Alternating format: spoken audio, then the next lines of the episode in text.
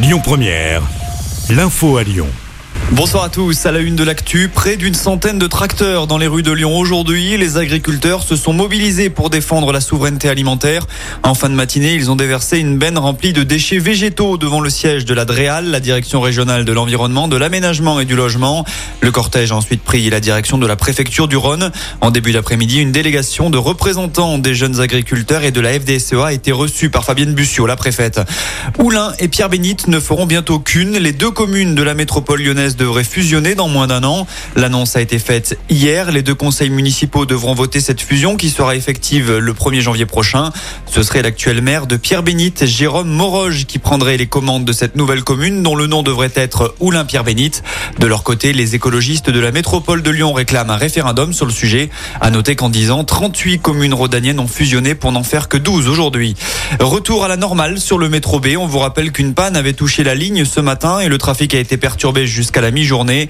Le métro ne circulait qu'entre la gare d'Oulin et celle de Pardieu. Selon les TCL, il n'y a désormais plus de problème concernant le métro B. Dans l'actu nationale, Pierre Palmade sera fixé vendredi. La question est de savoir s'il ira ou non en détention provisoire puisque le parquet a fait appel de la première décision du juge des libertés et de la détention. Pour l'instant, l'humoriste est assigné à résidence à l'hôpital. On vous rappelle que Pierre Palmade est sous le coup de trois enquêtes dont l'une pour détention d'images pédopornographiques. 31 jours sans pluie, la France égale un record de 2020. Le pays traverse une période de sécheresse qui préoccupe. Le mois de février devrait se terminer avec un déficit pluviométrique de plus de 50 indique Météo France, ce qui fait craindre de graves conséquences pour les nappes phréatiques. Février 2022 devrait être l'un des mois les plus secs depuis le début des mesures, c'était en 1959. Le gouvernement doit justement réunir des spécialistes après-demain afin d'évoquer une possible sécheresse cette année. Emmanuel Macron, de son côté, promet un petit geste sur le diesel alors que les prix à la pompe ont augmenté depuis le début de l'année. Le président de la République a profité de son déplacement à Rungis ce matin pour annoncer une nouvelle ristourne, un appel du pied notamment destiné à Total Energy.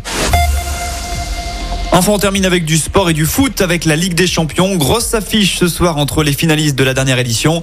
Liverpool affronte le Real Madrid de Karim Benzema. L'autre match du jour, c'est Naples qui se déplace à Francfort, l'équipe de Rendal Colomwani. Coup d'envoi pour ces deux affiches, 21h ce soir. Écoutez votre radio Lyon Première en direct sur l'application Lyon Première, lyonpremière.fr et bien sûr à Lyon sur 90.2 FM et en DAB+. Lyon Première